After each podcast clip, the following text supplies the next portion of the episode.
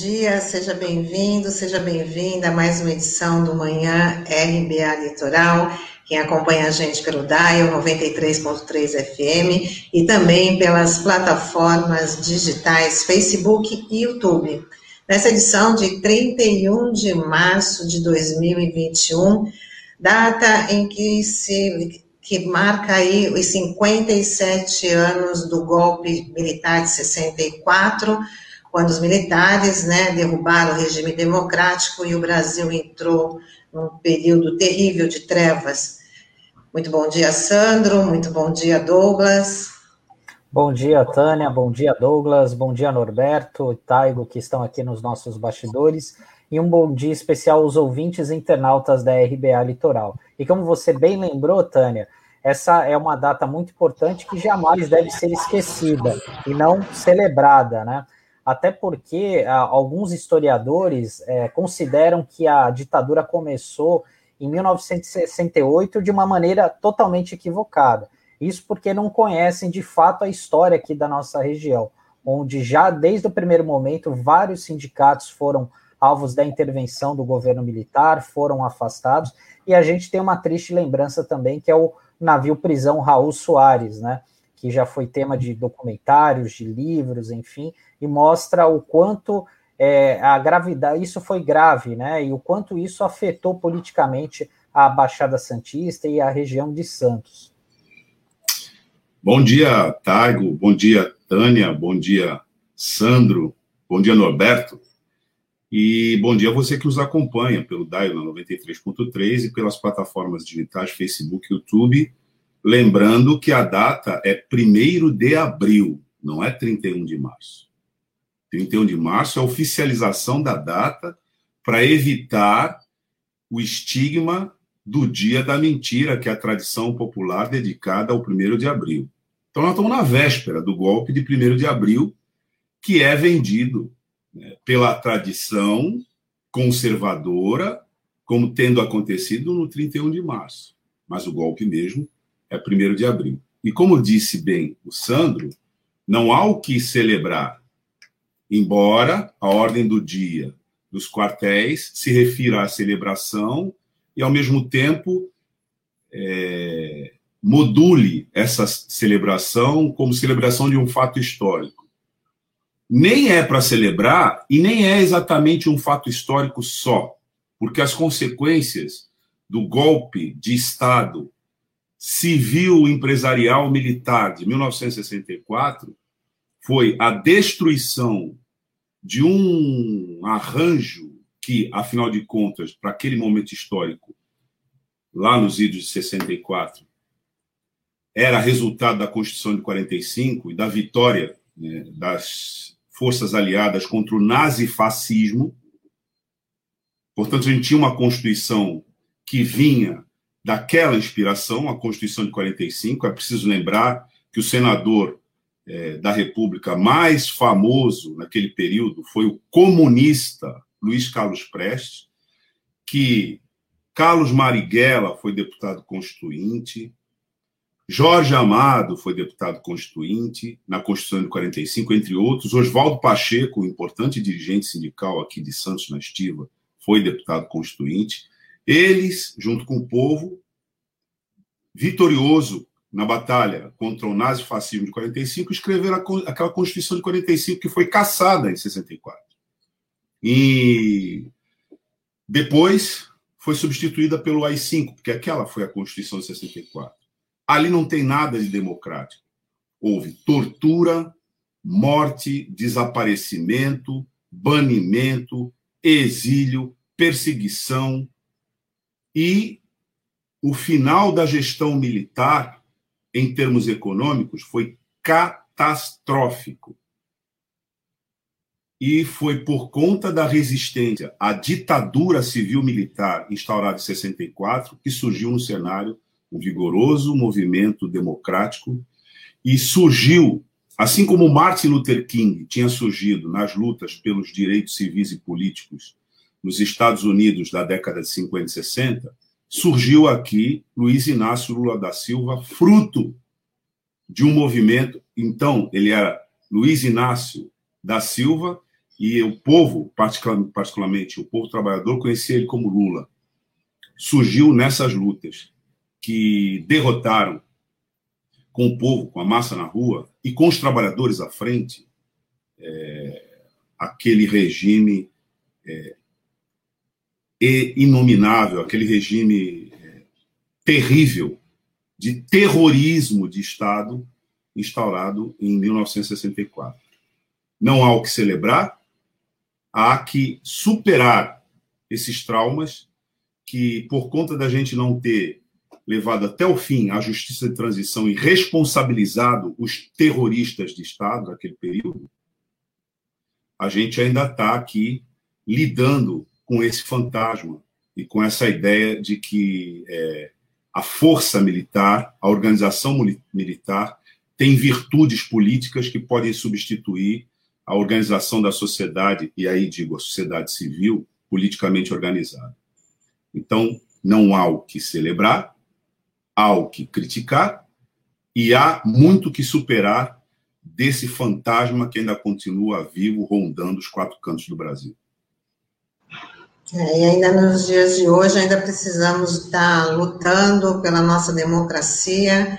E ontem, o, a Câmara dos Deputados conseguiu barrar o projeto de lei do líder do PSL, o deputado Vitor Hugo, que aumentaria poderes do presidente Bolsonaro durante a pandemia. O PL, considerado inconstitucional, permitiria Bolsonaro convocar e mobilizar as polícias militares para conduzir uma intervenção em todo o território nacional em nome da ordem e derrubar os lockdowns decretados por governadores e prefeitos. Exatamente essa era a intenção, né? Porque com os mecanismos que estão disponíveis e a possibilidade do estado de sítio, aí está de sítio, tem que conversar com o Congresso e a suspensão dos direitos democráticos e das liberdades civis, isso não faz nenhum sentido. Nós não estamos em guerra, não estamos em convulsão por uma é, força externa que esteja nos atingindo. A força é interna mesmo, e ela está sendo anabolizada pela incompetência do governo federal, que queria responder com uma medida como essa, caçando o direito constitucional que os governadores de estados têm de conduzir a segurança pública chefiando as polícias militares, porque essa medida passava praticamente para o governo federal, portanto, o presidente da República, o controle direto sobre as PMs nas diferentes unidades federativas estatais do território nacional. Isso aí foi um fantasma, bem no estilo que a gente tinha dito ainda há pouco, que foi apresentado no colégio de líderes e prontamente rejeitado. Né? Mas eles vão tentando, né? Eles vão tentando.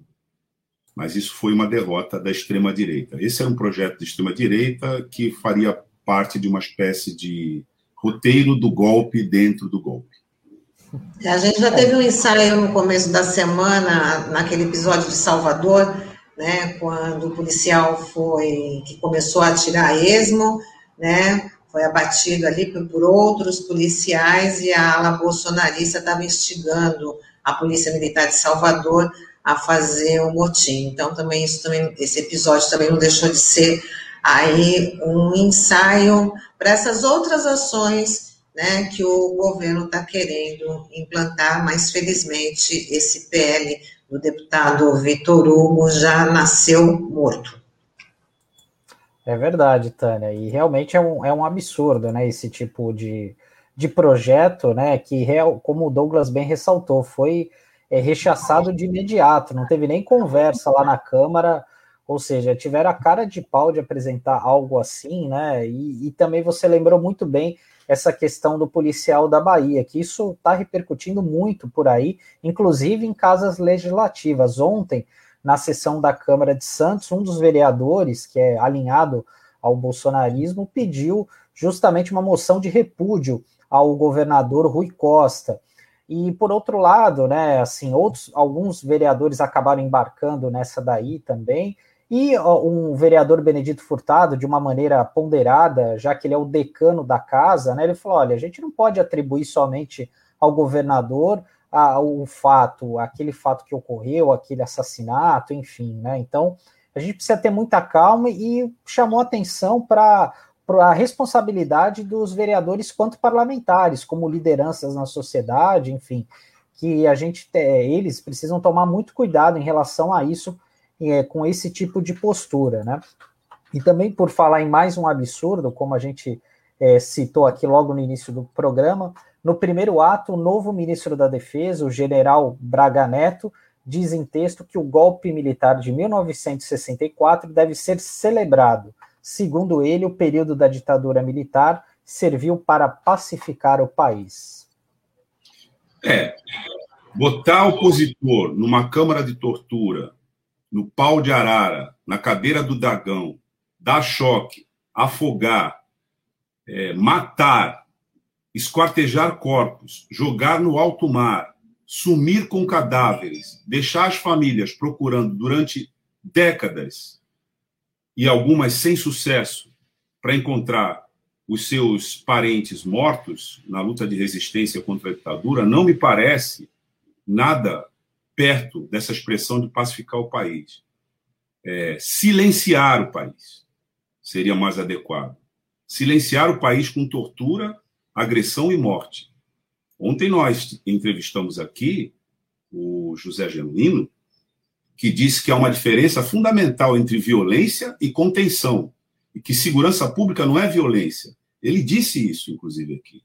O militar, nos moldes tradicionais da carreira, ele é treinado, de certa maneira, o tempo todo para obedecer ordens cegamente, principalmente na base da hierarquia, numa condição de violência, onde ele tem que reagir no limite, numa situação de vida ou morte. Ou ele sobrevive ou outro sobrevive.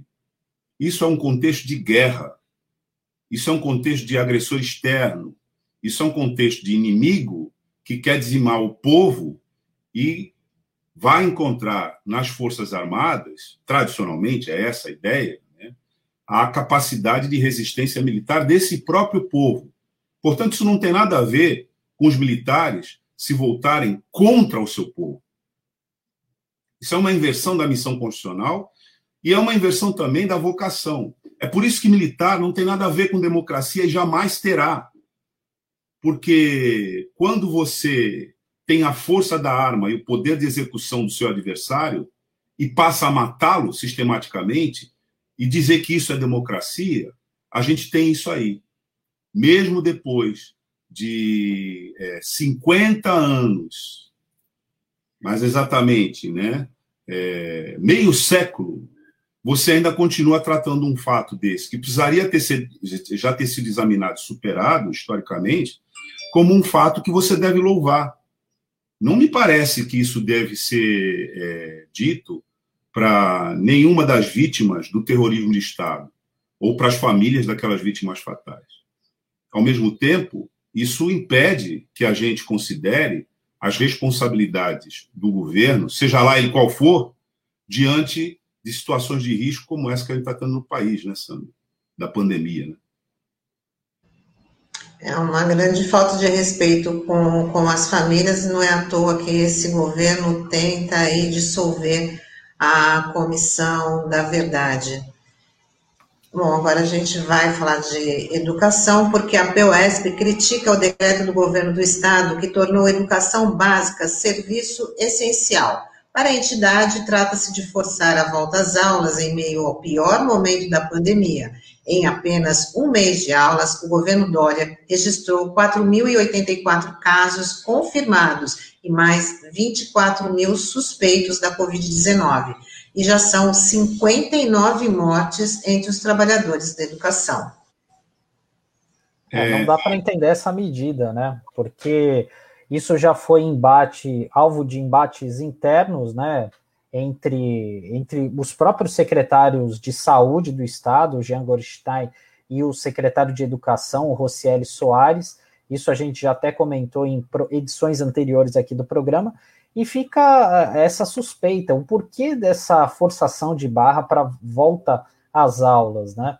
É, os professores, a gente sabe que houve uma antecipação do recesso dos professores na rede estadual, e isso tem sido bastante complicado, né? A gente já também tem noticiado aqui vários casos de docentes que acabaram perdendo a vida para a Covid-19, não somente na, na esfera pública, mas também professores da escola, de escolas particulares aqui de Santos, aqui da região.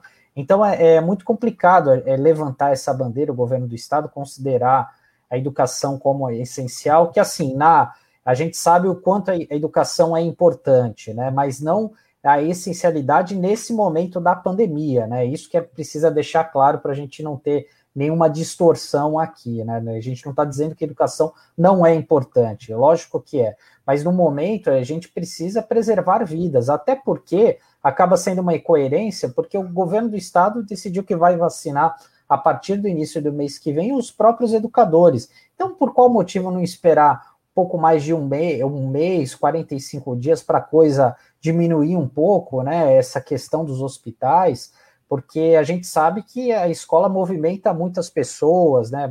Inclusive na rede particular também. Há muitas, muitos alunos, muitos pais acabam levando seus filhos de carro, mas outros acabam pegando condução, pegando perua, enfim, né? Então a gente precisa ter muita cautela para evitar, um, para não piorar a situação, né? É, Sandro, eu vou pedir até para o Tago compartilhar aqui na tela com a gente um card que foi posto pela POSP na rede, nas redes sociais ontem, que está aí. Ele dá conta de 2.339 é, 2.339 casos em 1.070 escolas estaduais. E esses 2.339 casos já geraram 59 óbitos, que é exatamente isso que você está dizendo. Porque há uma confusão aí. É evidente que a educação é essencial. Não há discussão sobre isso. E é por isso que ela tem que ser tocada com meios adequados, de maneira remota, preservando a saúde dos alunos, professores, da comunidade escolar. E o Estado tem que propiciar meios imediatamente para isso. Quando o Estado é, força o retorno da aula presencial, com a resistência de todos os trabalhadores da educação, como a gente está vendo aqui, através das suas instituições de classe, para que não haja uma exposição, friso, desnecessária desses profissionais ao risco das suas próprias vidas, eles estão denunciando que o governo de Estado está na verdade, ocultando o seu descompromisso com a educação de qualidade em momento excepcional, tratando esse tema como se pandemia não houvesse. E o resultado está aí. Né? Aquele que nos acompanha pelo Dial, está aqui na nossa tela, esses números, mas que o essencial a gente informou, que são é, os 2.339 casos em 1.070 escolas, com 59 óbitos, né, que a POSP é, informou ontem nas redes sociais. Então, essa distinção tem que ser feita. É essencial, é evidente que é essencial. É evidente que educar né, os nossos alunos em todos os níveis é essencial. Mas nas circunstâncias excepcionais, isso tem que ser feito de maneira remota. Então, é, o que essa medida oculta é a falta de competência de organização e de compromisso do governo do Estado para que a educação, que é serviço essencial, seja conduzida adequadamente, protegendo a vida da comunidade escolar, dos profissionais da educação, portanto, com meios e formas que o Estado, através do seu poder público, do seu poder de aquisição e da sua responsabilidade política de organização, teria de viabilizar.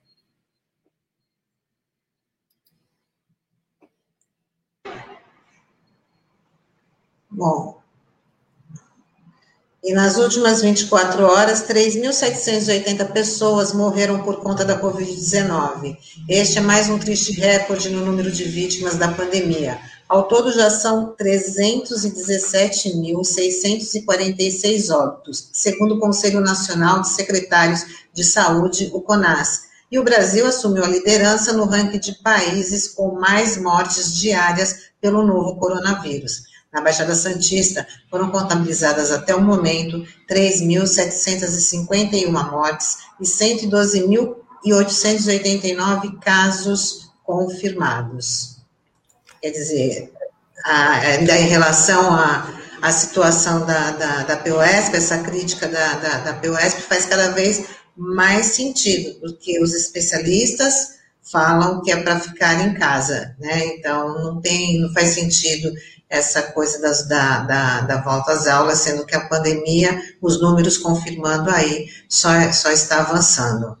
A rigor, eu, a gente estava, até você citou esses dados aqui da região que a gente acabou de incluir aqui, é, mostra a gravidade também da situação. A gente chegou à incrível marca aí de 24, da média móvel de mortes de 24, de 24 mortes é, por dia, ou seja, cada hora está morrendo uma pessoa aqui na Baixada Santista de Covid-19. Né? E a gente sabe a gravidade que está a situação, é que realmente a temperatura política aumentou né, em Brasília no início da semana, né? Assim, a Covid ficou um pouco de lado aí do noticiário, é, mas a gente sabe o quanto que tem sido é, grave a situação. A gente mencionou a questão é, de São Carlos, né, que é uma cidade vizinha ali de Araraquara, eles emitiram ontem um comunicado dizendo para as pessoas evitarem de ir ao hospital, porque está faltando insumos até por aquilo que é mais básico, né? Então, alguns medicamentos eles só têm condição de atender até sexta-feira, e a gente sabe aqui na região quanto isso tem sido é, difícil, é a relação do atendimento. No início do mês, o governador João Dória disse que ia abrir um hospital de campanha ali no ambulatório médico de especialidades que fica no bairro da Aparecida, e até o momento não existe nenhuma previsão desse hospital começar o funcionamento. Ali estavam previstos a instalação de 16 leitos, né, sendo 10 de UTI e 6 de enfermaria, o que mostra um pouco da dificuldade de logística de você abrir novos leitos, né? Porque não é simplesmente você chegar e colocar uma cama e um colchonete ali. Existe todo um aparato por trás, né, de equipamentos, de insumos que você precisa ter para garantir a recuperação daquele paciente, principalmente de RH, porque a gente tem visto uma dificuldade muito grande é, das prefeituras conseguirem contratar profissionais, e até mesmo na rede particular. Eu estava conversando com um colega é, lá em São Paulo, que tem é, hospitais oferecendo pagar um plantão R$ 2.600, R$ 2.700 para um plantonista para cada 12 horas e eles não têm conseguido encontrar médicos para atender essa demanda. Então, você imagina só o quanto tem sido difícil aí para os gestores encontrarem saídas rápidas para enfrentar essa situação. Está faltando tudo mesmo, né? É importante é... lembrar a voz é, constante em todas as mídias aqui, até porque ele tem sido muito solicitado para falar, é, que é o do doutor Marcos Caseiro.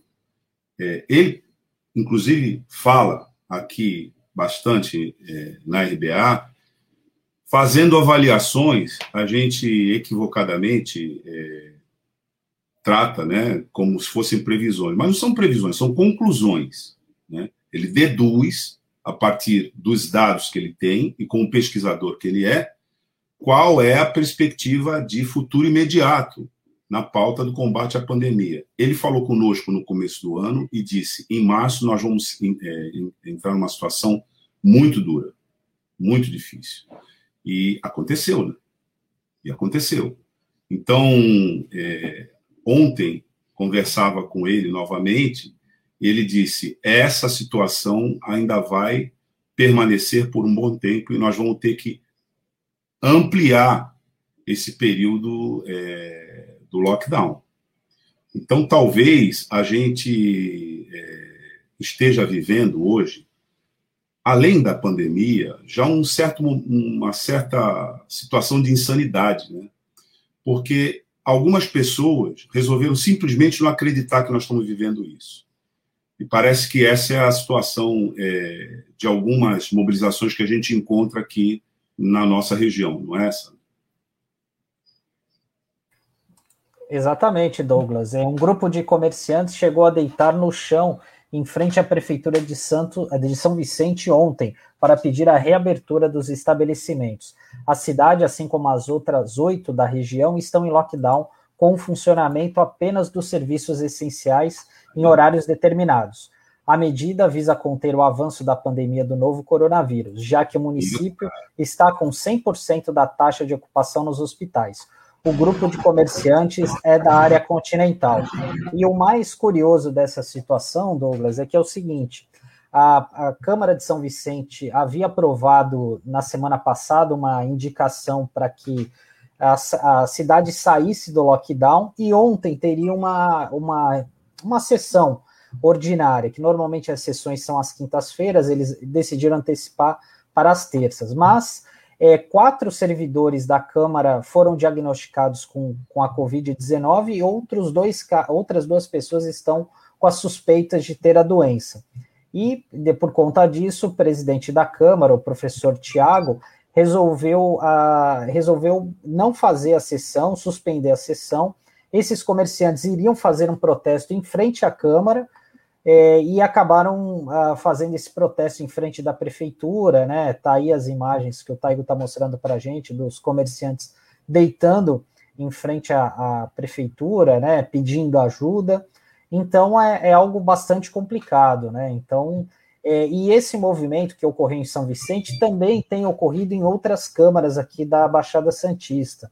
É, a título de informação também, na segunda-feira, a Câmara de Itanhaém aprovou uma moção com várias sugestões ao poder público, né? E uma delas foi, foi algo semelhante à de São Vicente, para que é, Itanhaém seguisse o Plano São Paulo, que tem regras menos rígidas no que diz respeito à abertura do comércio, e a ideia e também outras propostas, como por exemplo ampliação do número de leitos, que a gente já sabe o quanto tem sido difícil. É, a gente entende todo essa, esse drama do, do, dos comerciantes, não só de, de São Vicente, mas eu acho que o que eles, até um trabalho para os vereadores também, é explicar para eles que a situação é muito grave. E toda essa artilharia, eles também devem voltar para quem realmente tem que ajudar, que é o governo federal. É, eu estava vendo um, um, depoimento super dramático do prefeito de Mongaguá, que perdeu o pai, né, e, e acho que o irmão, e ele estava falando na questão da abertura do, do comércio, ele também estava sendo cobrado, e explicando que não adianta, não tem é, defunto, morto, não consome. Então, tem que se preservar a vida primeiro, e a, a única solução agora é a do lockdown, enquanto não tem a vacina, não há remédio para essa doença. Então, infelizmente, a gente tem que tá. pegar esse, ter esse remédio amargo. Tá tudo bem? Na verdade, desculpa, é, tava... eu percebi que você falou aqui. Eu estava é. conversando com a técnica aqui. Porque Ai, tá, então, desculpa, eu não pra... microfone. Desculpa, audiência. Desculpe não, aqui os colegas, só, mas era por conta do. do... eu estou tomando uma bronca aqui do Tiger, dizendo: Douglas, seu áudio está aberto. É, quem está nesse modo de. Senador, o senador quem está nesse modo de trabalho sempre está correndo esse risco, né? Porque se a gente. Ele já está conosco aqui no, no backstage e, mas só na, é, concluindo aqui, antes da gente embarcar aqui o, o senador conosco, é, dizer o seguinte: está instaurado em toda a Baixada, e está instaurado em todo o país, esse paradoxo, né? A, ma grande maioria está se cuidando, está cuidando do outro, inclusive, que é o mais importante de dizer aqui. Se cuidando, você cuida do outro, se protege a vida do outro, sua vida é a do outro. E a grande maioria está fazendo isso. Mas é, você não tem é, isso estendido a 100% da população. Você tem uma pequena parcela que propiciona meios como esses aí que a gente acabou de ver, acabou de assistir na, na, na Câmara de São, de São Vicente. E o prefeito de Mongaguá fez um apelo dramático, não foi, Sam? Exatamente, Douglas. O Márcio Cabeça, o Márcio Melo Gomes, é um político tradicional. O pai dele tinha sido vereador na cidade, o Givaldo, é, e o irmão dele, o, o pai dele já estava internado já há algum tempo no Hospital Regional de Itanhaém. E há uhum. duas semanas, mais ou menos, foi o aniversário do Márcio Cabeça, né? E ele fez uma live, no final daquela live, ele emocionado, ele falou que o presente de aniversário que ele queria era o pronto restabelecimento do pai, o que acabou não ocorrendo, infelizmente, ele veio a óbito é, naquele dia, dias depois, aliás, e eu lembro que naquele dia da live eu conversei com, com o prefeito, né, e ele tinha comentado do irmão dele, e o irmão dele falou: Olha, Sandro, meu irmão tá bem, tá com alguns sintomas, e ele acabou vindo falecer de uma hora para outra, ele estava internado na Santa Casa de Santos, ele chegou a ser internado na UTI, mas morreu horas depois. Detalhe, ele tinha 33 anos de idade. Então, aquela é, é o que os, os números vêm apontando, infelizmente algumas pessoas não querem acreditar, mas essa nova cepa da Covid, ela tem feito vítimas muito jovens, né? Não é somente aquele público com mais idade. Então, por isso mesmo que é, a gente precisa redobrar os cuidados, como o Douglas falou, cuidar do outro também, isso é muito importante. É um gesto de amor e de solidariedade para com o próximo, né? A gente é, tem que deixar de ter essa visão egoísta, porque a gente sabe que a, a, a situação é muito grave. Então, qualquer doença que você tem e precise recorrer a um hospital, hoje você não vai ter o atendimento adequado por conta da falta de insumos, de profissionais, enfim. Então, isso é esse recado que a gente precisa deixar claro aos nossos ouvintes internautas. Bom, então agora a gente vai chamar o nosso entrevistado, que é o senador Humberto Costa, ex-ministro da Saúde, atualmente presidente da Comissão de Direitos Humanos do Senado, é médico, jornalista. Vamos embarcá-lo para a gente bater um papo.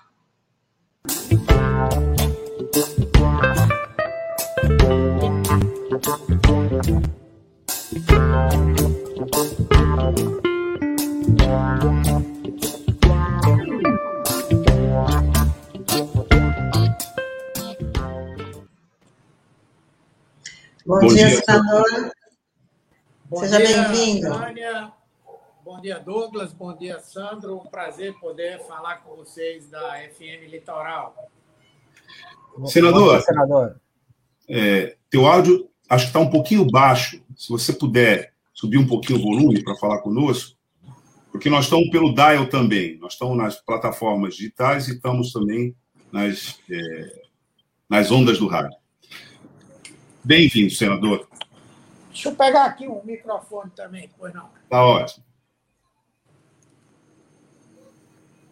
Bem, é, hoje, 31 de março, uma data que, pelas circunstâncias que a gente viveu ontem anteontem, é, se apresenta num quadro aparentemente tenso. Você tem participado intensamente dos debates sobre direitos humanos, você está presidindo a Comissão de Direitos Humanos do Senado. E eu queria começar com você, é, senador, a gente queria com, começar essa entrevista com você repercutindo a ordem do dia que o ministro agora da Defesa, Braga Neto, é, divulgou ontem e que hoje está sendo lida nos quartéis sobre o golpe de 64, avaliando como um fato histórico que deve ser celebrado. A gente quer repercutir essa ordem do dia com você, senador. Como você avalia isso? Bom, eu acho que já era uma coisa esperada, né? Desde o governo Michel Temer, que novamente um segmento que compõe as Forças Armadas resolveu procurar, é, digamos assim, defender o que eles consideram um legado da ditadura militar. Isso se aprofundou depois que Bolsonaro foi eleito e assumiu o governo. E, historicamente, ele sempre foi um defensor da ditadura, da tortura, da prisão e da perseguição aos oponentes da ditadura. E agora, em meio a essa grave crise, de certa forma, até é, o, o, digamos, essa ordem do dia tinha uma expectativa de que fosse ainda muito mais tecedora de loas a ditadura militar. Como hoje há um clima de muita confusão né, entre o alto comando das Forças Armadas, especialmente por essa tentativa de Bolsonaro de partidarizar, de politizar e de usar as Forças Armadas para aquilo que, na minha opinião, é o seu principal objetivo: implantar uma ditadura no Brasil, sendo ele o ditador. Para isso, ele trabalha com a ideia de um golpe de Estado, um autogolpe, não é? e nesse momento nós estamos vivendo uma situação em que não sabemos ainda qual será o desenlace, mas tudo indica que Bolsonaro não, não deverá ter força suficiente para isso. E acho que há na sociedade também uma disposição de resistir de todas as formas contra qualquer tentativa nesse caminho. Senador, bom dia. Obrigado por você estar participando do nosso bom programa. Dia, é, eu estava vendo uma, hoje de manhã uma matéria da revista Exame dizendo que a Federação Nacional dos Estudantes de Direito e centros acadêmicos de faculdades de direito devem apresentar hoje mais de 30 pedidos de impeachment ao, contra o presidente Jair Bolsonaro e também alguns parlamentares de oposição. Eu gostaria de saber, o senhor que tá, vive esse dia a dia de Brasília, é, tem clima para o impeachment depois desse de, do que aconteceu aí nos últimos dias? O senhor acha, acredita que aumentou essa temperatura? Qual é a sua impressão? Bem, eu acho que a principal característica que a conjuntura brasileira tem tido desde 2016, quando foi implementado aquele golpe parlamentar contra a presidenta Dilma, é exatamente a instabilidade, não é? Uma instabilidade política muito grande. Eu ultimamente, quando converso sobre a conjuntura, eu digo em janeiro, nós tínhamos uma perspectiva muito forte de que, ao longo desse primeiro semestre, nós talvez conseguíssemos fazer avançar um processo de impeachment. Depois, quando Bolsonaro conseguiu, na prática, eleger o presidente da Câmara e construir um acordo com o presidente é, eleito do Senado, nós chegamos à conclusão que estava afastada completamente essa hipótese. No entanto, agora, não é, três meses é, depois de janeiro, né, é, o que nós estamos vendo é novamente o processo da pandemia e a forma como o governo Bolsonaro manejou até agora esse enfrentamento à pandemia, numa situação de um isolamento acelerado, de um abandono de, de forças que lhe eram muito leais e fiéis, particularmente no setor financeiro. É como se praticamente toda a sociedade tivesse perdido qualquer nível de expectativa de que Bolsonaro fosse capaz de enfrentar a pandemia, de fazer o Brasil sair dessa situação de crise econômica profunda que estamos vivendo nesse momento. E aí eu acho que podem ser criadas novamente as condições para um processo de impeachment. Nesse momento, eu diria que nós estamos vivendo aquela situação que pode dar qualquer coisa. Pode dar um avanço no processo de impeachment, pode dar um avanço é, na tentativa dele de chantagear a sociedade e avançar para um golpe de Estado. E podemos também ter uma situação em que as coisas ficam mais ou menos como estão. Né? Mas eu creio que há hoje sim, do ponto de vista da sociedade, um sentimento de que com Bolsonaro não é mais possível. Senador, é, mais uma vez, seja bem-vindo aqui no Manhã RBA Litoral. Eu queria saber a sua expectativa em relação à, à CPI da pandemia, visto que a gente já está aí com mais de 30, 300, 317 mil mortos, só ontem foram 3.700 vidas perdidas aí pela, pela Covid-19. E o senador, o presidente do, do Senado, o senador Rodrigo Pacheco, ele já havia adiantado que, tá, que seria difícil sair essa, essa CPI por conta das condições virtuais, né, que agora das, as sessões estão sendo virtuais e isso dificultaria.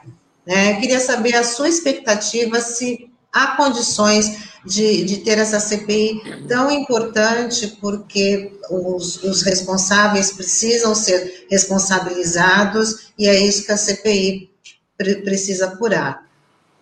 Bom, primeiro temos que discutir se a CPI é necessária ou não. Eu entendo que ela é mais do que necessária. Afinal de contas, nós estamos vivendo uma página da nossa história que precisa ser é, inteiramente avaliada, analisada e nós tomarmos medidas importantes para que isso jamais se repita.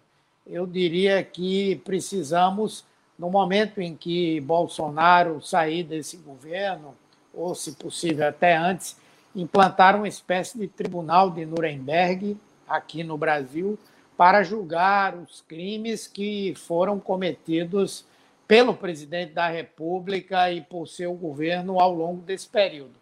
E a CPI é um espaço importante para essa análise, em especial porque o clímax do cometimento de crimes contra a população brasileira, contra a humanidade, aconteceram agora durante essa pandemia. Então, isso é uma coisa fundamental, documentar para a história e para a justiça esse momento que estamos vivenciando hoje. Segundo, Bolsonaro, apesar de aparentemente ser uma pessoa que se torna muito valente apenas quando se sente acolhido é, pelos brutamontes, é, em termos metafóricos, né? É, ele se torna realmente muito valente. Quando ele se sente sem esse respaldo, sem esse apoio, ele costuma recuar nas suas posições. No entanto, nesse processo da condução da pandemia, na minha avaliação, ou nós estabelecemos uma pressão importante para que ele faça o que precisa ser feito, ou então nós vamos todos morrer com essa condução que está sendo dada. Então, a CPI é e seria um importante fator de pressão sobre o governo para que ele tomasse as medidas que são necessárias de serem tomadas. Né? Veja, a vacinação está saindo de forma precária, mas só está saindo porque houve pressão da sociedade, da opinião pública, da oposição, da situação, enfim. Então, a CPI também seria importante como um fator de pressão. Agora, como eu disse, o presidente Bolsonaro tem um acordo com o presidente do Senado, né? para mim é evidente isso, e esse acordo passa por impedir, de qualquer forma, a possibilidade de um impeachment, de CPIs e de qualquer processo contra o senador Flávio Bolsonaro. Agora, a gente sabe que tudo isso depende da pressão social. É, nós já recorremos ao Supremo Tribunal Federal, até porque o presidente do Senado não tem o direito de postergar a implantação da CPI. Ele, na verdade, tem que analisar se a CPI cumpriu todos os requisitos constitucionais e regimentais para ser implantada e esse pedido preencheu, ele tem que instalar. Então, nós já recorremos ao, Supremo para que o Supremo o obrigue a fazer a instalação da comissão e a demandar dos partidos a indicação dos nomes para nós começarmos a trabalhar o mais rapidamente possível. Essa conversa de que a pandemia é, dificulta a realização da, da CPI é uma desculpa para não implantar a proposta. Senador, e antes de passar a bola aqui para o Douglas, eu ia pedir para o Taigo colocar na tela mais um indício da importância da gente ter essa CPI. É, tem aqui uma matéria de hoje, publicada na madrugada de hoje, da agência pública, cujo título é o seguinte: Influenciadores digitais receberam 23 mil reais do governo Bolsonaro para propagandear atendimento precoce contra a Covid-19. E, e uma outra informação importante: a Secretaria de Comunicação e Ministério da Saúde gastaram mais de 1 milhão e 300 mil reais em ações de marketing com influenciadores sobre a pandemia. Ou seja, mostra o quanto é importante essa questão da, da CPI, né? Enfim, ele, dentre tantas coisas que ocorreram aí é, ao longo desse período. É muito importante. Eu queria, inclusive, que se vocês pudessem me, me mandar um WhatsApp com essa matéria, porque nós temos não somente feito uma fiscalização permanente sobre é, os, as ações do governo na Covid, mas temos recorrido o tempo inteiro ao Tribunal de Contas, também à Procuradoria-Geral da República para que investigue. Inclusive, no Tribunal de Contas, nós já temos vários processos que dizem respeito é, à compra de medicamentos ineficazes para o enfrentamento à Covid, à existência de um protocolo para orientar a utilização desses medicamentos. E essa informação é relevante para nós agregarmos, para mostrar que não só o Ministério e o governo indicaram o tratamento, como gastaram dinheiro público para tentar influenciar a população com é, esse tipo de tratamento. Eu acho que é mais um motivo para nós, é, é, para nós realmente abrirmos a CPI. Senador, você, como ex-ministro da Saúde, você foi o primeiro ministro da Saúde, aliás, da administração do ex-presidente Luiz Inácio Lula da Silva, é, deve ter uma noção né, de todo esse complexo que seria a gestão para, enfim, enfrentar a pandemia e que agora tem se mostrado muito deficiente e nós todos estamos sofrendo com isso. Então, a gente queria ver com você, primeiro, qual é a sua avaliação com relação a que distância estamos de controlar essa pandemia. E Nós... saber de você também se, na tua avaliação, será necessário um lockdown nacional. Veja, é, nós estamos a uma distância muito grande para conseguirmos o controle da pandemia. Porque o controle da pandemia, obviamente, em última instância, ele se estabelece com a vacinação.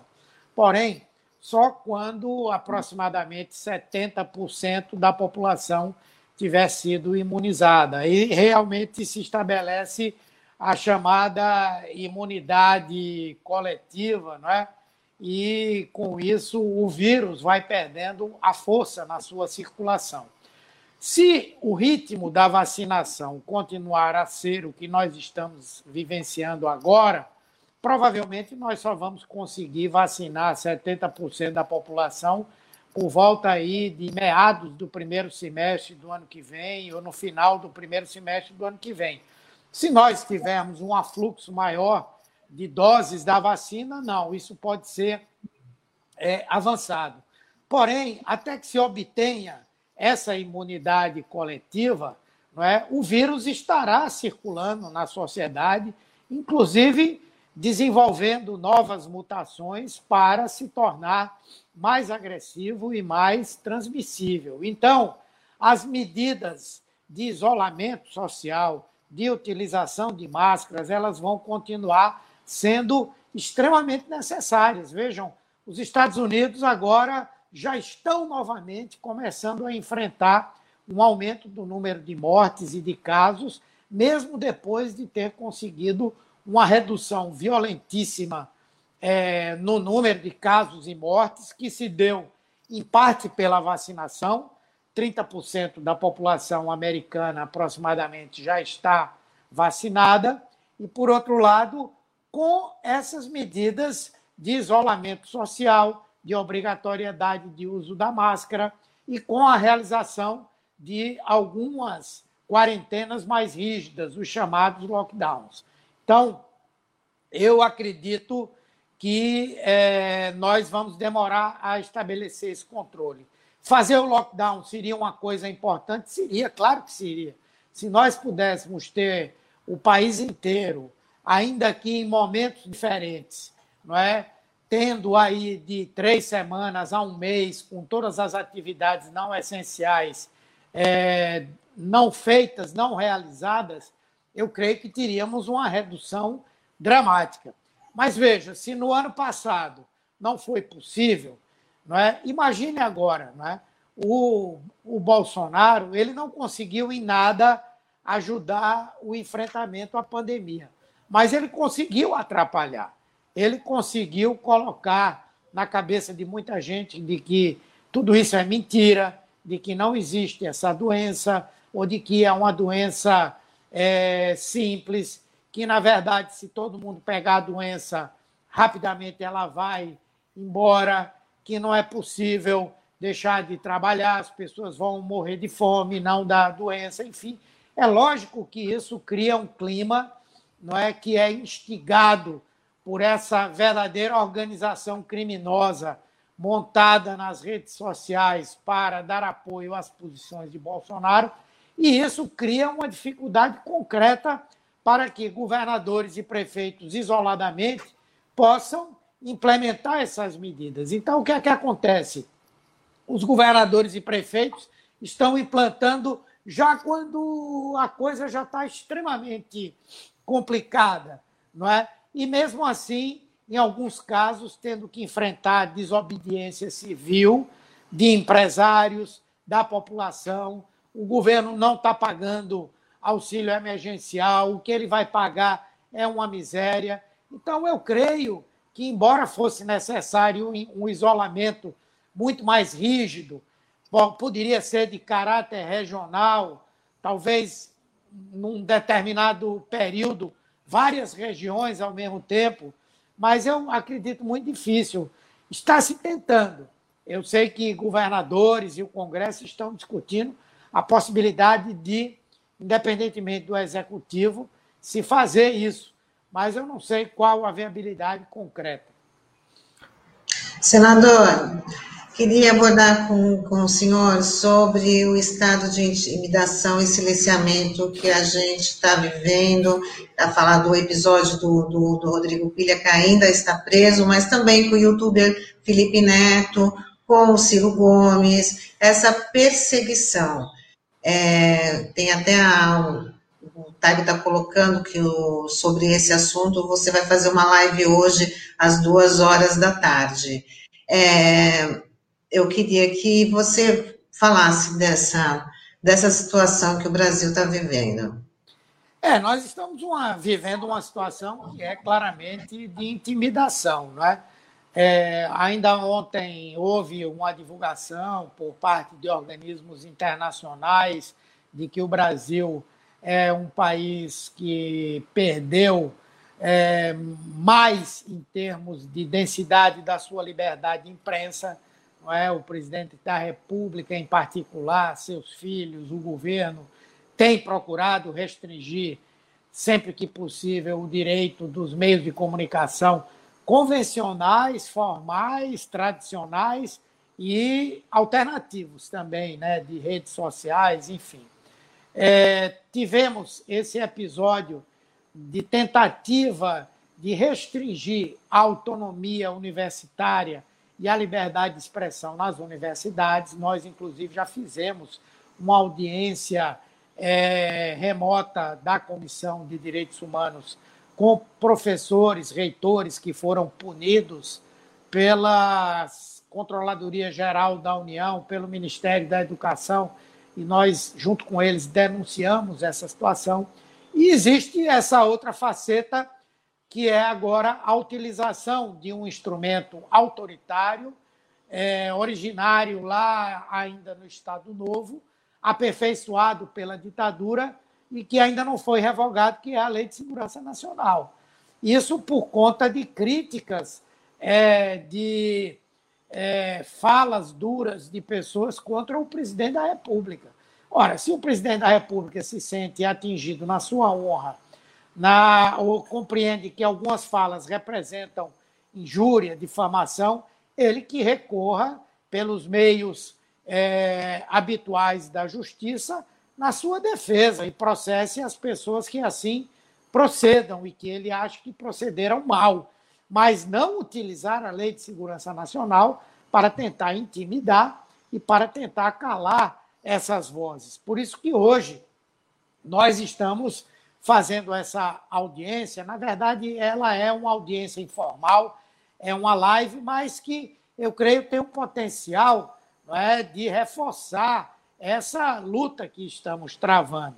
Lá hoje estarão a jornalista Patrícia Campos Melo, que foi a pessoa que fez aquele trabalho de denúncia das é, postagens em bloco durante a campanha eleitoral e a geração de notícias falsas. Ela, inclusive, conseguiu agora, numa ação civil, obrigar que Bolsonaro viesse a indenizá-la.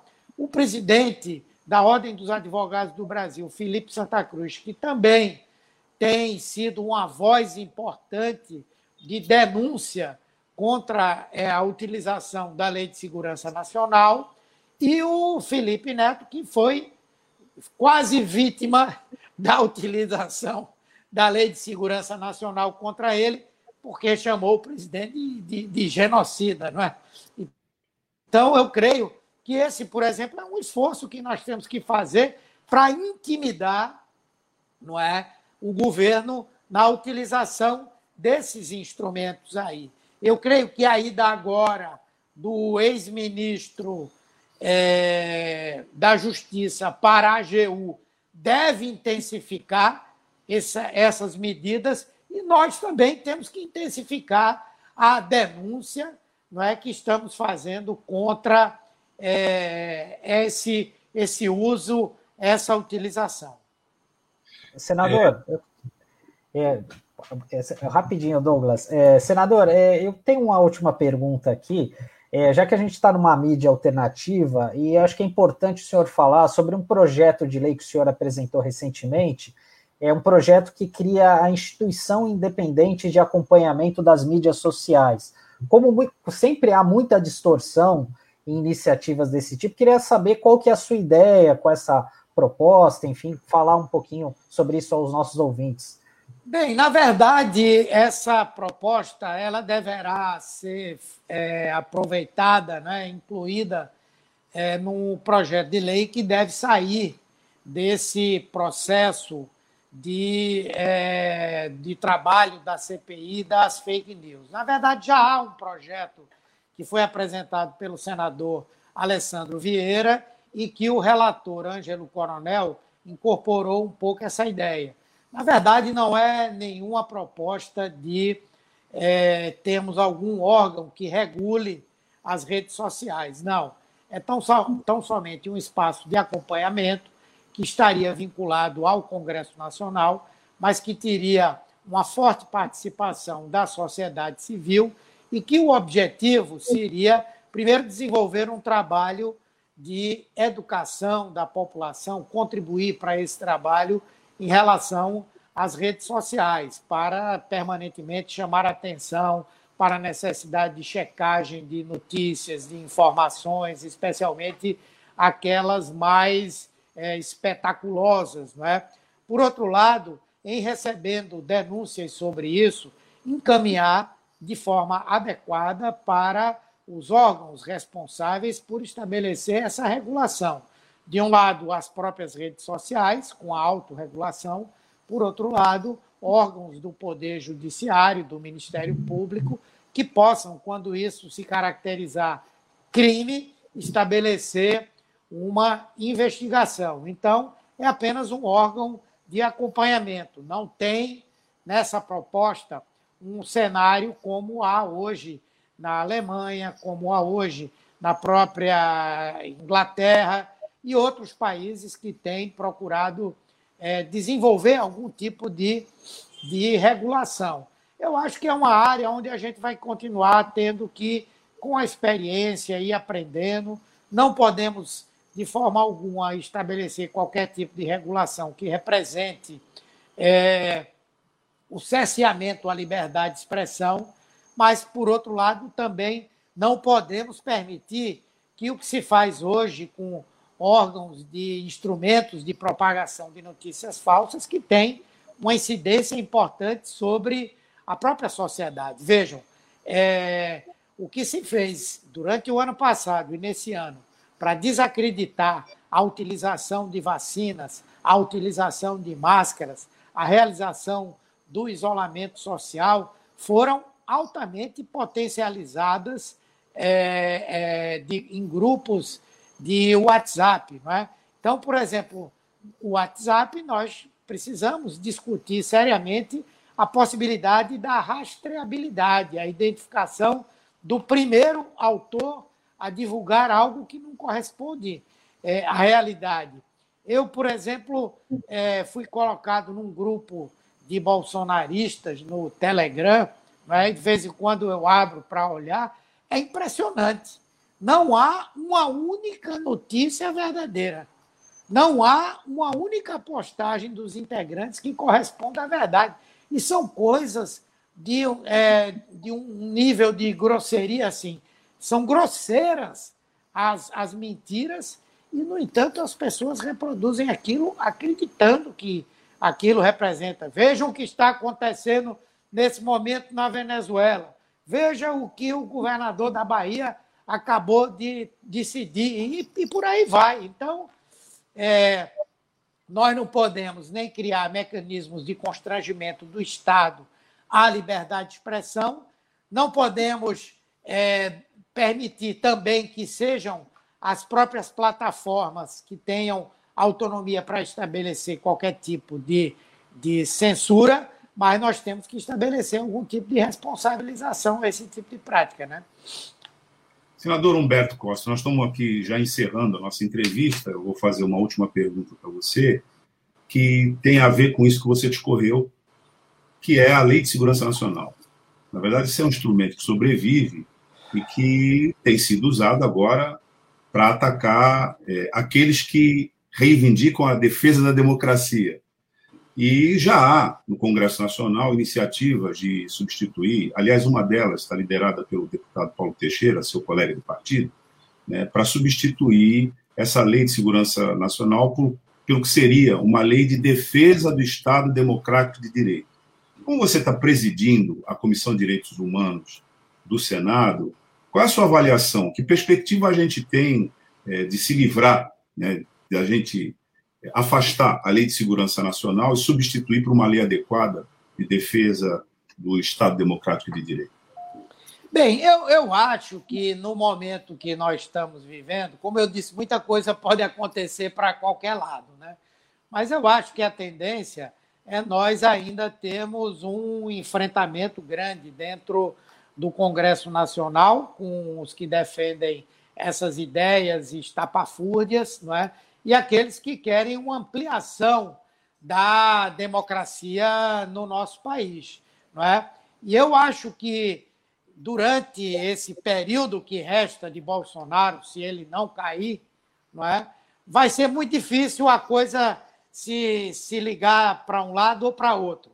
É óbvio que agora, com essa repulsa que a sociedade está colocando contra a utilização da Lei de Segurança Nacional nesses termos, e contra as tentativas de avanço autoritário por parte do governo, pode-se criar, sim, um caldo de cultura para que isso aconteça. Não é? Por exemplo, esse, essa live que estamos fazendo hoje, lá nós vamos comunicar que vamos reproduzir no Senado o projeto apresentado por Paulo Teixeira. Isso sim é algo que nós precisamos fazer para que, onde a votação se dê mais rapidamente, se possa mandar para outra casa e tentar tornar isso uma lei. Vamos fazer outras discussões sobre essa questão da Lei de Segurança Nacional. Há um pedido no Supremo para declarar a inconstitucionalidade da lei.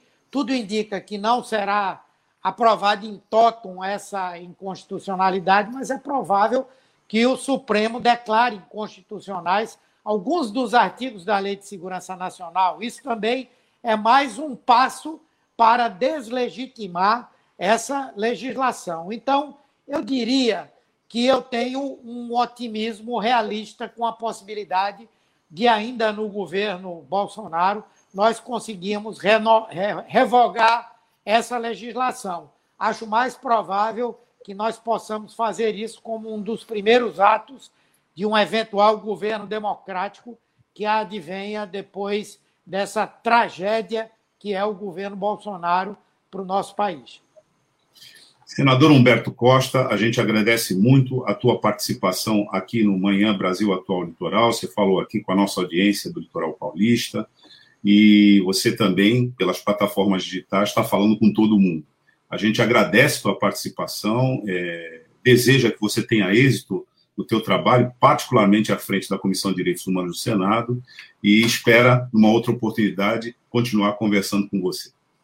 Tá bom, muito obrigado pela oportunidade, um abraço a todos vocês, e eu estou sempre aí à disposição para a gente trocar uma ideia sobre o que está acontecendo no nosso país. Um abraço. Um abraço. Tchau. Um abraço, senador. Tchau. É.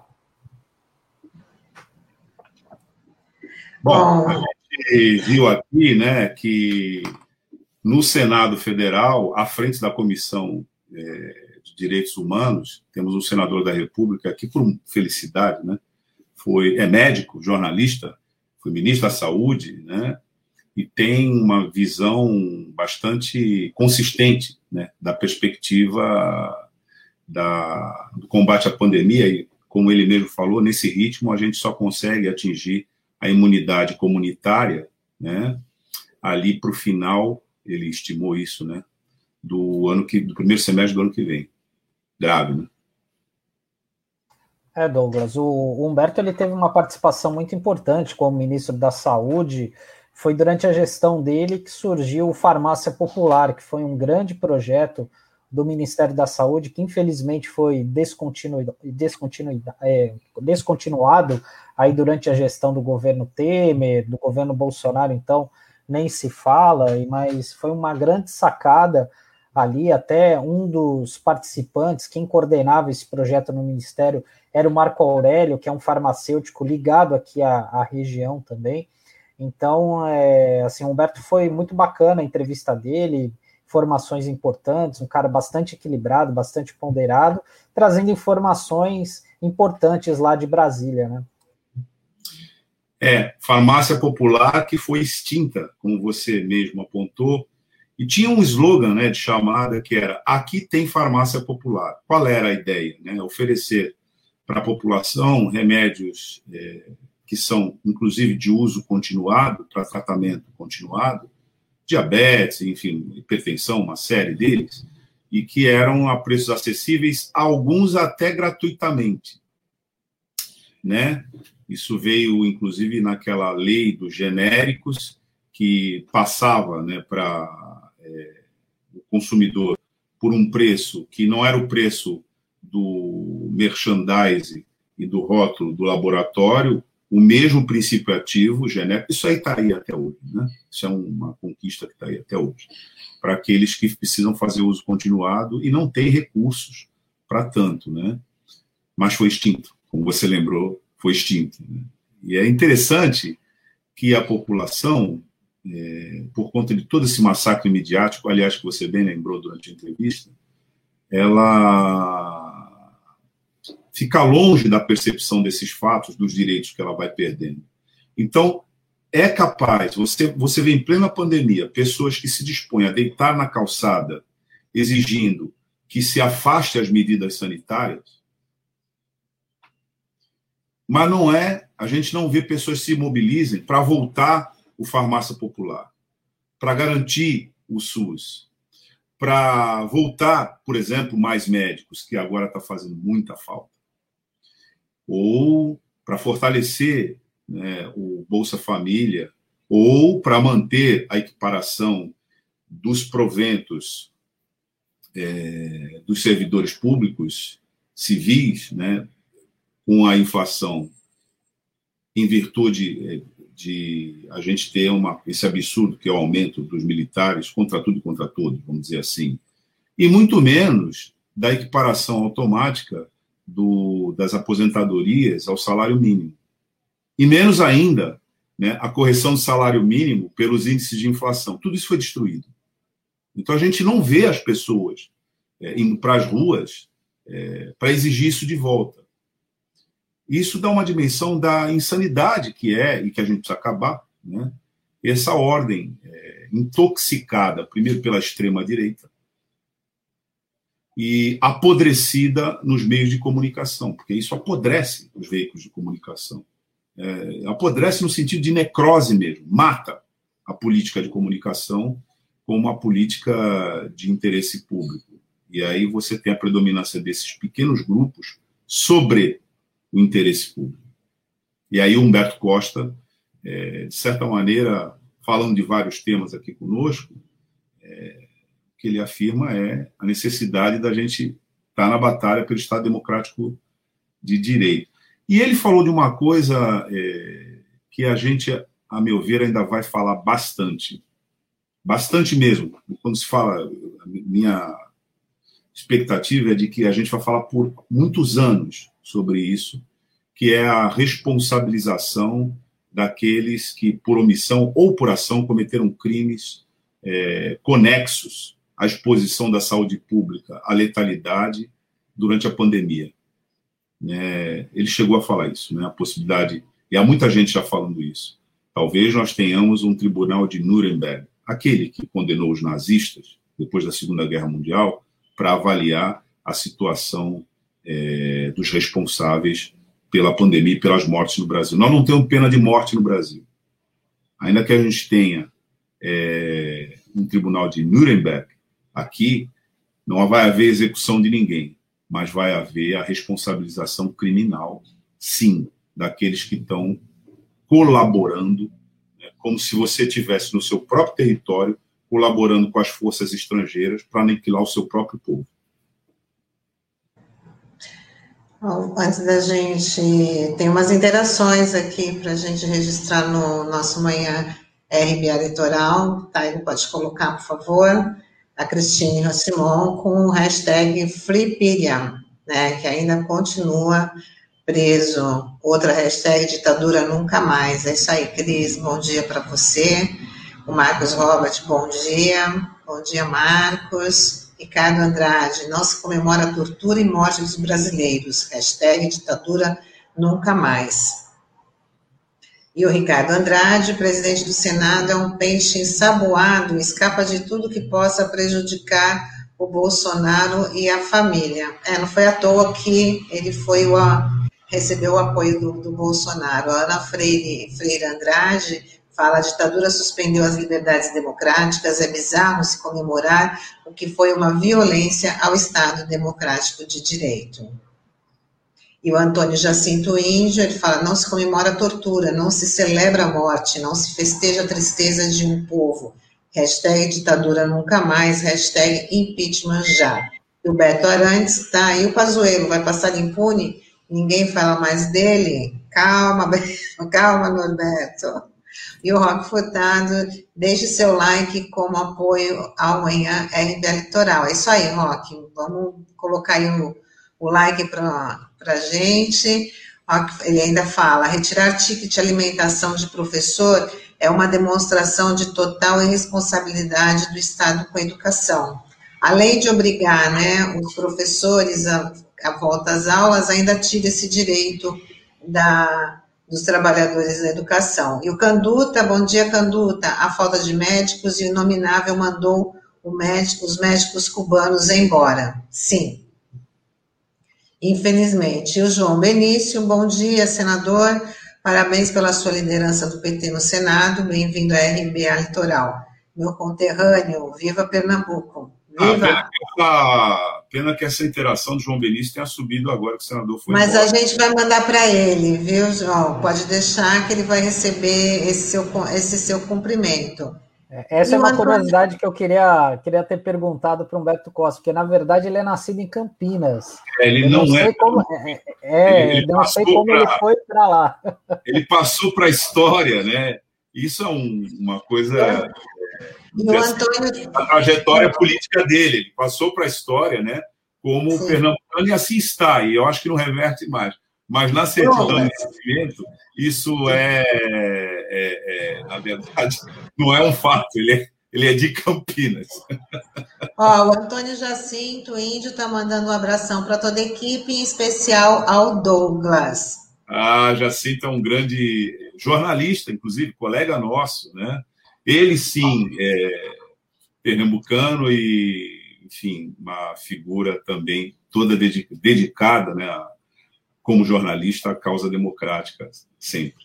Um abraço. Olha, antes da gente encerrar, é bom informar os nossos ouvintes e internautas que o Conselho de Desenvolvimento da Baixada Santista, o CONDESB, se reúne virtualmente na tarde de hoje e o objetivo é definir se o lockdown implantado nas cidades da região será prorrogado. A média de mortes pela Covid na região aumentou em 33% em relação à semana anterior, e o índice de isolamento social ainda não alcançou o ideal em vários municípios, que seria de 70%.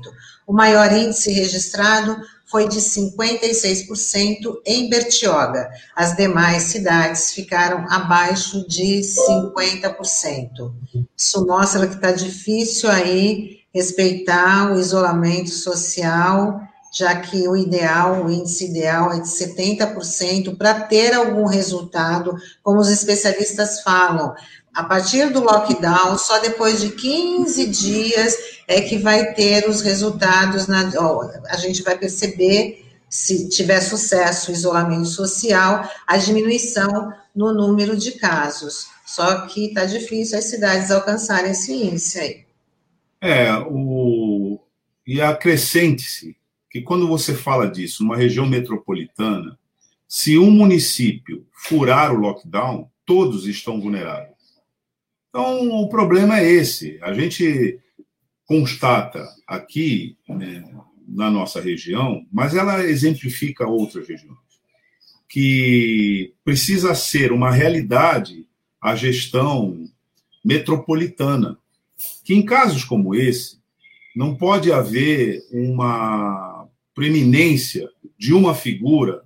Aqui nós temos nove cidades na região, mas há uma proeminência de uma figura sempre vinda aqui do, da Prefeitura de Santos, né, falando por toda a região, inclusive até com a anuência, anuência dos outros é, prefeitos. Mas essa é uma decisão colegiada que precisava ser percebida pela sociedade como uma decisão colegiada. E ou ela é colegiada, ou ela integra todo mundo, ela não é. Não é que assim, não, ela não é colegiada, uma parte vai, outra parte não vai. Não, se todos não forem, né, ninguém vai. Qual é a falha dessa política do governo estadual para enfrentar a pandemia aqui. É que ele tergiversou o tempo todo sobre uma responsabilidade dele, governo de estado, portanto, do governador João Dória, de que essa coordenação teria de ser feita e convencer todas as outras unidades de que ela tem que ser feita de maneira simultânea. Agora, o que a gente viu aqui na Baixada? Sabe por que, que o lockdown entrou na pauta da Baixada? Porque a Prefeitura de São Paulo fez um feriadão e liberou as estradas.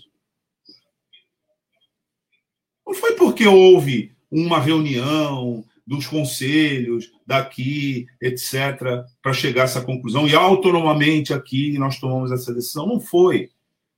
Primeiro, você tem a situação desesperadora dos municípios e dos prefeitos com UTIs lotadas, cadáveres já em frigoríficos, colapso do sistema, inclusive é, de sepultamento.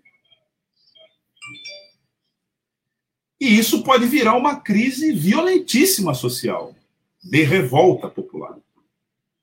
É tudo isso, esse é o quadro que o administrador tem na frente dele. Quando a gente aqui soube, depois de vai e vem, né, subindo e descendo a serra, dando notícias aqui de que está tudo bem, e o prefeito de São Paulo né, diz aqui vai ser feriado, e não toma nenhuma providência para barra, ba, barreira sanitária lá, nem o governador de estado, o que aconteceu? Bateu o desespero aqui. Mas agora a gente está vendo que mesmo aqui, uma parte, ainda que seja um município, né, está é, forçando a, mão para reverter essa situação. Então, se isso acontecer, já é, vamos dizer assim, nesses termos, um lockdown meia-boca. Né? Se isso acontecer, como você não tem política pública de apoio, né, de amparo, tanto ao pequeno, micro comerciante, quanto à população de baixa renda que já está desempregada e passando fome, essa é que é a questão, é, você vai para a insanidade.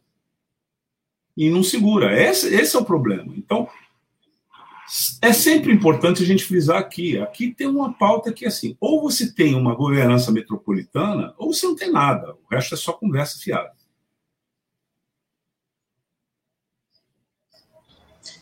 É, lembrando também o que você está falando, o que aconteceu no fim do ano, né? No fim do ano, a Santos tomou a medida de fechar as praias, mas grudada com São Vicente, que estava tudo estava tudo liberado. E é uma extensão só, Santos e São Vicente, é praticamente é o mesmo calçadão, né? E aí, ali na divisa, tá tudo liberado, enquanto as praias de Santos estavam com os gradis, com as redes de proteção, né?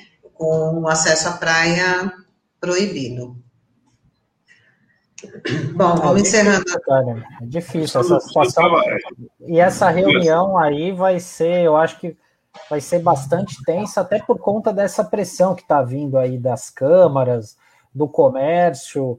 Enfim, o, o que eu tenho visto é, nas sessões da Câmara que houve um protesto muito grande contra o fechamento dos mercados aos finais de semana, conta daquelas filas que foram provocadas na sexta-feira, e também a gente tem que lembrar a questão do feriado, né? Que talvez muitas pessoas são daqui, mas outras talvez tenham vindo de São Paulo, do ABC, enfim, se instalar aqui. Então, é, é esse é um, um, dos agravantes que a gente é, te, vai ter. Eu acho que vai ser uma reunião bastante tensa, né? Essa é uma opinião que eu tenho porque certamente os prefeitos é, eles não falam a mesma língua, né? Enfim, é, essa questão dos mercados, como eu até falei em programas anteriores, é, segundo prefeitos do litoral sul, isso era uma rotina, as pessoas iam passear nos grandes supermercados como uma forma de distrair a cabeça, né? Porque lá eles não têm shoppings, como o caso de Santos, São Vicente, Praia Grande, né? Então é, existem essas peculiaridades, como a questão da feira livre também, que foi algo que muita gente também reclamou, enfim, que não tem a mesma praticidade, que muitas vezes a feira está na porta da tua, da tua casa, você tem que ir ao supermercado em um horário limitado. Então, talvez é, a, o lockdown continue, mas com algumas adaptações, né? Eu estou imaginando isso e talvez essa decisão nem saia hoje é, dependendo do horário, né? Até porque é, talvez só amanhã mesmo que a gente deva ter algo mais concreto. É. Como você avalia e avalia corretamente, a tensão é um elemento permanente nesse tema, porque do lado de lá você tem um fator que, para ser controlado, deveria ter política pública adequada, centralizada, coordenada e informando-se a população dos prazos estimados para que a gente deixe essa situação e volte a circular com segurança. Nós não temos nada disso. Nós não temos nada disso desde o nível federal, que, aliás, se opõe a isso sempre que pode, sabota isso. Nós não temos nada disso no nível estadual, é preciso reiterar isso aqui. O governador do estado de São Paulo faz uma intervenção com a retórica de que ele está efetivamente se pautando pela ciência, mas ele não está em muitos pontos dessa, dessa condução, haja vista o que está sendo feito aqui, denunciado pela POS, com os professores. Haja vista ele não tomar nenhuma providência de circulação dos ônibus dos transportes coletivos nas regiões metropolitanas de acordo, em harmonia com os decretos de lockdown que restringe a circulação desses é, veículos nos territórios, a exemplo do que a gente teve aqui em Santos, denunciado pelo Carriço. Então, é, e muito menos ele está sendo claro, objetivo, com relação à necessidade da população contar com o governo do Estado no amparo à situação emergencial, inclusive é, da insegurança alimentar. Não tem nada com relação a isso por parte do governo do Estado. Nada, zero. Então, é, preciso discernir bem as coisas. Porque, às vezes, eles entram nisso numa disputa pessoal e política, como a gente assistiu, infelizmente, para a infelicidade de todos nós aqui no Estado de São Paulo e fazem demagogia com isso.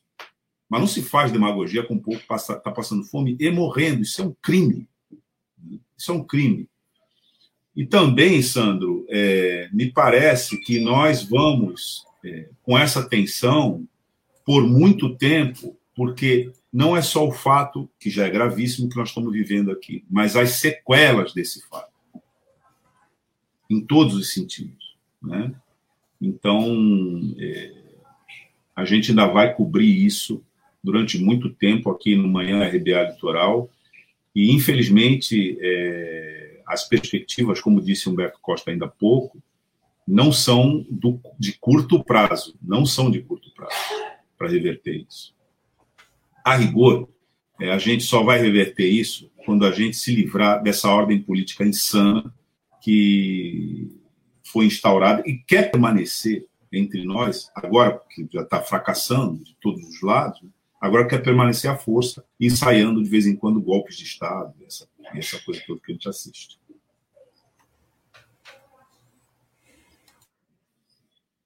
Bom, vamos encerrando o nosso Manhã RBA de hoje. Né? Lembrando que daqui a pouquinho, 11 da manhã, tem o Som da Praia com Lavudada. Às duas da tarde, Marcos Canduta faz o Tarde RBA Litoral, né? uma super programação musical, os nossos dois programadores. E quem perdeu a entrevista de hoje pode ouvir pelo Dial às sete da noite né? Mas também o nosso esse conteúdo vai ficar disponível no YouTube e Facebook. Então, é só acessar a nossa página e a gente reforça, compartilhe, deem os likes aí para a gente ampliar aí o nosso, o nosso jornal. Obrigada pela audiência e obrigada pela companhia. É isso aí. Tchau. Tchau, pessoal. Até amanhã. Até amanhã. Até amanhã.